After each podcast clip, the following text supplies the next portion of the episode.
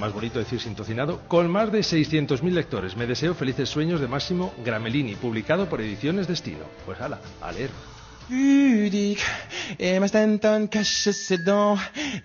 devant Reflexiones del meñique. Luis. Piedrahita. Pudique. Emma détourne le regard. Les yeux en disent bien trop plus qu'il n'en faut. Et puis les siens se mettent un roman. Pudique. Passante pour Stanton, quand on faire preuve d'un sens Este es el momento intelectual de la ventana. Todas las semanas eh, hay momentos especiales y, y Luis Piedraíta con sus reflexiones del meñique, la verdad que se lleva la palma. Haciendo- Luis, ¿qué haciendo tal? Buenas que tardes, amigo. ¿Cómo Me estás? ha encantado el libro que han, que han recomendado acerca, eh, o sea, dedicado a la gente que ha perdido algo. ¿Te has, quedado, te has quedado con el nombre del autor? Me- no, Porque Páramo lo dice muy bien. no, pero luego Sí. lo rebobino. ¿Cómo Sí. se llama? Dímelo aquí al oído. Máximo Gramelini. Y y hay un libro dedicado a la gente que ha perdido algo, pero nunca Máximo escribe nada hacia la gente que encontramos algo. Porque el que encuentra algo, tiene, hay, un, hay un pequeño sufrimiento y es que has encontrado algo y de repente tu alma deja de buscar, que es un placer muy grande el de la búsqueda, y de repente te has quedado huérfano. es un placer en un primer momento, después ya Claro, es un vacío, y sobre ¿no? todo en el momento del hallazgo, todavía no tienes recuerdos de haberlo disfrutado. Por lo tanto, que es como en punto muerto, como en un momento ahí de perplejidad. Y, y, por favor, Máximo, ¿para cuándo una novela para los que encontramos cosas? Pero tú que venías a hablar de la pérdida hoy. No, yo venía a hablar Ah, hoy, Carlas, ya que estamos aquí en el, en el Thyssen, ya que estamos en un museo, hablar de algo que pronto estará en los museos. ¿Qué es qué? Las guías telefónicas. Ah, Las guías telefónicas, sí, sí, sí, porque hoy tiempo para la nostalgia. Han perdido su magia ya, Carlas. Han perdido. Antaño, yo recuerdo cuando traían la guía telefónica, hacía ilusión. O sea, llegaba la guía telefónica a casa y era como cuando llegaban los Reyes Magos. Hacía como, ¡eh, está la guía! No, no Había una- tanto, no tanto Bueno, tampoco. una pequeña Pero sí, había ilusión, había ilusión, sí, doméstica. Una pequeña alegría doméstica que no te esperabas. Era como que la había dejado la cigüeña en la puerta de casa. ¿No? Habían dejado ahí. De hecho, abrías la puerta y allí estaba la guía en el felpudo que te miraba a los ojillos como diciendo: ¿Queréis ser mi familia?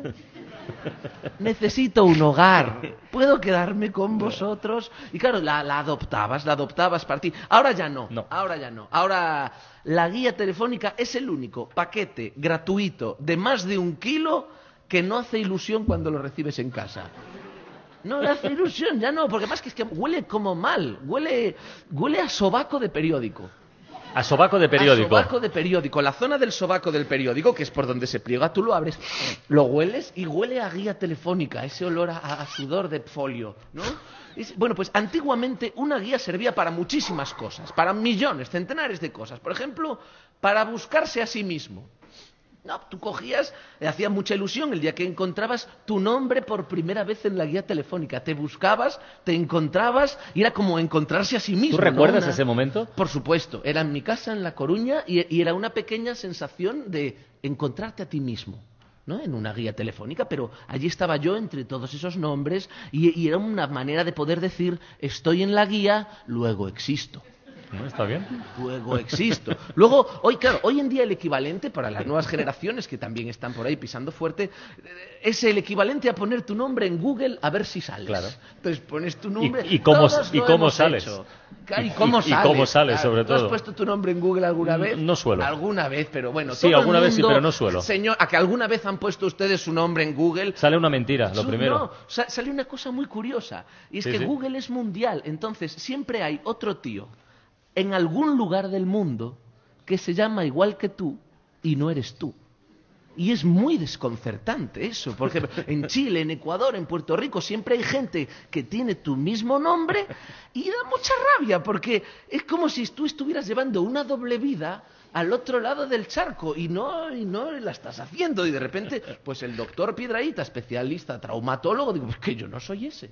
Y hay un señor que se llama Luis Piedraíta, que es un, es un grandísimo traumatólogo al otro lado del mundo. Y yo, esa es una doble ¿Le has llamado alguna vez? No, no me atrevo. No me atrevo porque me da la sensación de que se puede dar una paradoja de encontrarme yo conmigo mismo.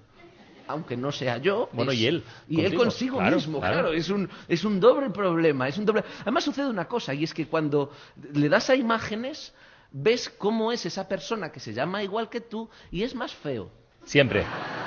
Indefectiblemente. Siempre es más feo. No se ha dado el caso de, que no sea más feo. Y bueno, eso, eso pasa muchas veces.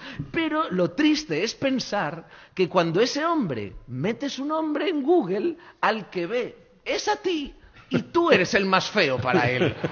Y eso sucede, eso sucede. Es la perspectiva. Claro, entonces la pregunta es, ¿nos podemos fiar de la guía telefónica? ¿Es algo fidedigno? Porque yo no me fiaría del todo, me explico. Si un día añadiéramos un nombre más al listín telefónico inventado, como por ejemplo eh, Celedonio Gómez Bolondrio, y lo dejas ahí, no nos enteraríamos nadie. Nadie. Imposible. O si añadiéramos dos, ¿no? Dos. Celedonio González Bolondrio y Masturcio Fernández Munt. Ni de coña, no te das cuenta.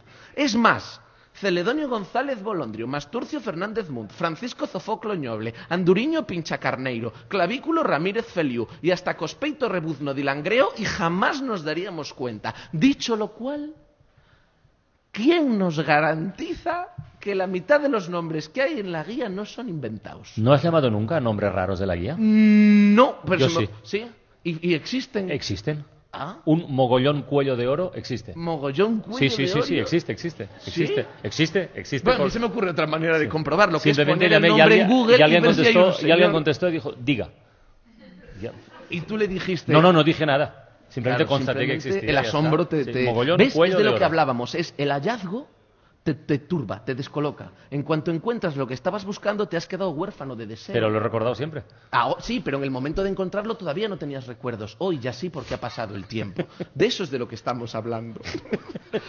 claro, entonces sucede una cosa, que la guía y las páginas amarillas tienden a la extinción. Dentro de cinco años desaparecerán, como las pizarras de tiza o el iPhone 5. Ya sí, o antes incluso. ¿Tú qué crees que se va a quedar antes obsoleto? ¿El iPhone 5 o el lápiz con goma?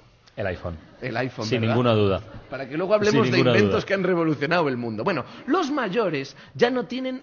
que Esto es una cosa que sucede. La gente muy mayor ya no tiene vista para mirar los numeritos en la guía, ¿no? Y los jóvenes, y los jóvenes tampoco la usan, porque cuando necesitan algo miran internet. Entonces, Carlas, aquí me ha saltado una duda. ¿Por qué los fabricantes de guías hacen como si la tecnología no existiera?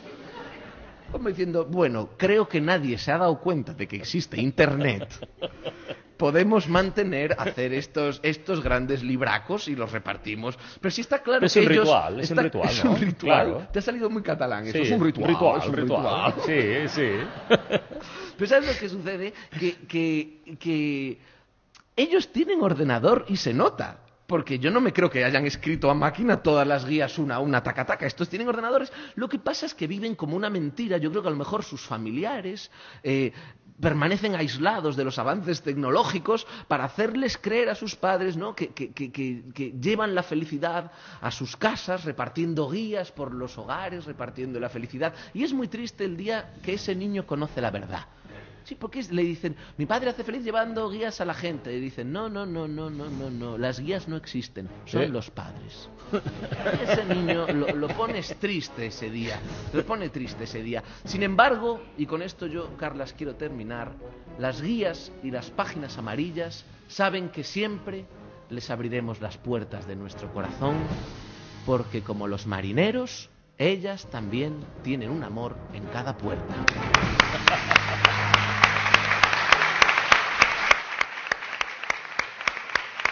Muy bien, Piedraita, muy bien. Ana, quédate que vamos a dar la nota. Damos la nota con Juan Ángel Vela del Campo. Juan Ángel, buenas tardes.